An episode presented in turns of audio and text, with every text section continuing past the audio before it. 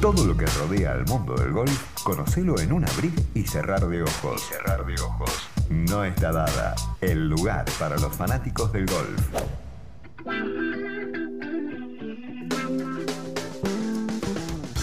Fede querido, buenas noches, buen martes, ¿cómo te va? ¿Cómo andas, ¿Todo bien? Muy bien, ¿vos qué tal? Todo bien, todo bien. Bueno, muy contento por el lado del tenis, ¿no? Tenemos dos semifinalistas argentinos en los Roland Garros, nada mal.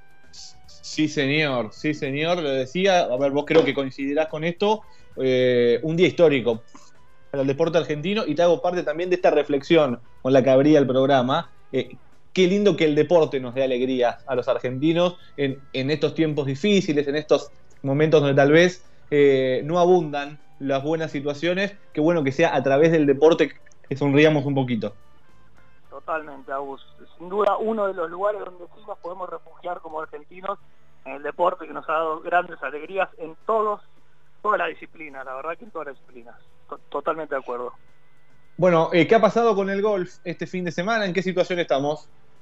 Bueno, la noticia del fin de semana fue sin dudas que Sergio García, el español, volvió a ganar en el PGA Tour.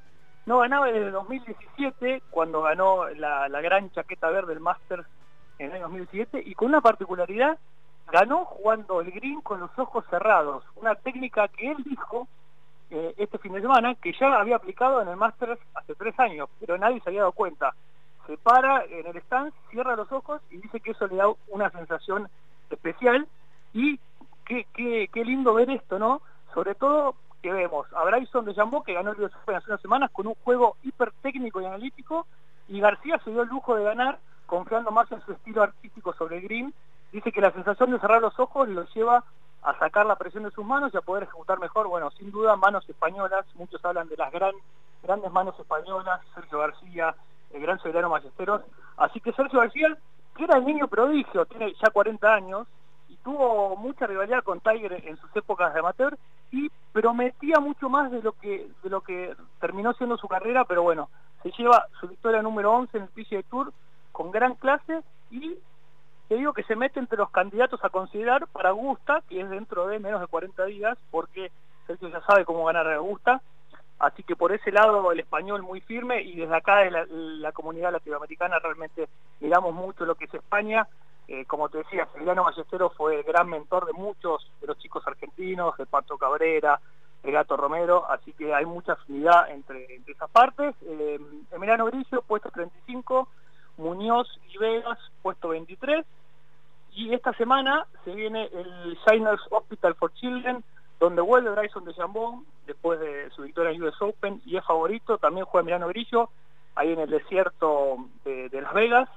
Y eh, ¿te acordás algo que veníamos hablando y vos me preguntaste, ¿cómo, ¿qué pasa con los torneos de Argentina? Bueno, ya ha confirmado que los eventos de Argentina se pasan el año que viene, tanto Termas Redondo como el Abierto de la República y también el Itaú Chile Open y, el PGA Latinoamérica empieza en diciembre en la República Dominicana y en Florida, así que no va a haber eventos como decimos en lo que es eh, Sudamérica de acá a fin de año y el PGA Latinoamérica empieza por eh, el Caribe y Estados Unidos.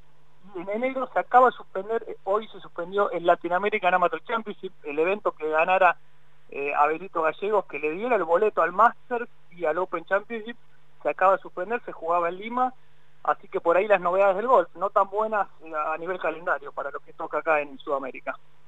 Bueno, a ver, te retomo, Fede, esto que decías ahí del torneo de la República, del abierto de la República en la Argentina. Eh, me acuerdo que la última vez que charlamos con Andrés Schoenbaum, con el presidente de la Asociación Argentina de Golf, él algo deslizaba de que era muy difícil y más allá de que se preveía eh, bueno, con la noticia confirmada, un golpazo enorme, imagino también a la asociación, a, las finanzas del golf en nuestro país, que tampoco es que venían muy bien. Esto no hace más que empeorarlo.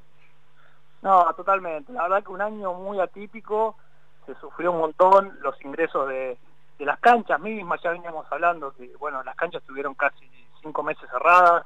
Todavía el fin de semana se sigue sin poder practicar en todos los campos del AMBA una decisión un poco polémica porque no, no, no tiene tanto sentido ya hoy en día con, con, la mayoría de las actividades liberadas.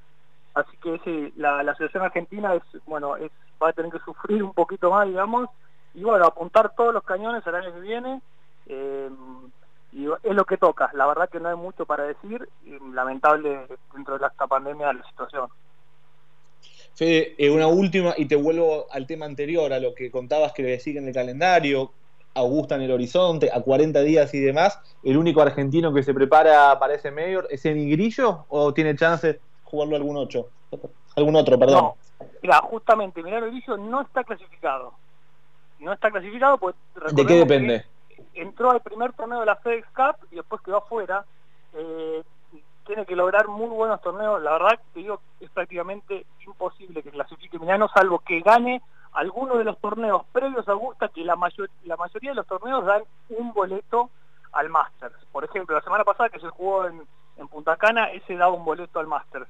Eh, así que bueno, necesita, te diría, un triunfo en lo, en lo que quedan estos cuatro o cinco eventos que quedan de acá a Augusta, y el que sí tenemos es nuestro amateur, Abel Gallegos, que le va a estar llevando la, bolsa el head coach de la Asociación Argentina de Golf, Juan Gil, con quien dialogamos hace un par de semanas, así con una experiencia única para Belito, en un Masters único, porque se va a jugar por primera vez en la historia en noviembre, bien cerca del invierno, días cortos, así que se va a jugar más temprano por la mañana, una cancha totalmente distinta, y, bueno, el, el, digamos, el Major más esperado, que se va a dar en noviembre, para ir finalizando esta temporada, porque después quedan eventos menores.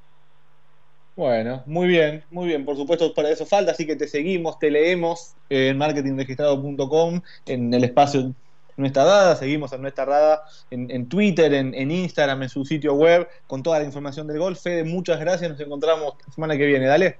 Un abrazo grande, Agus. Nos vemos. ¿Sabías que Tiger Woods se convirtió en el primer deportista profesional en alcanzar ganancias por más de un billón de dólares en su carrera?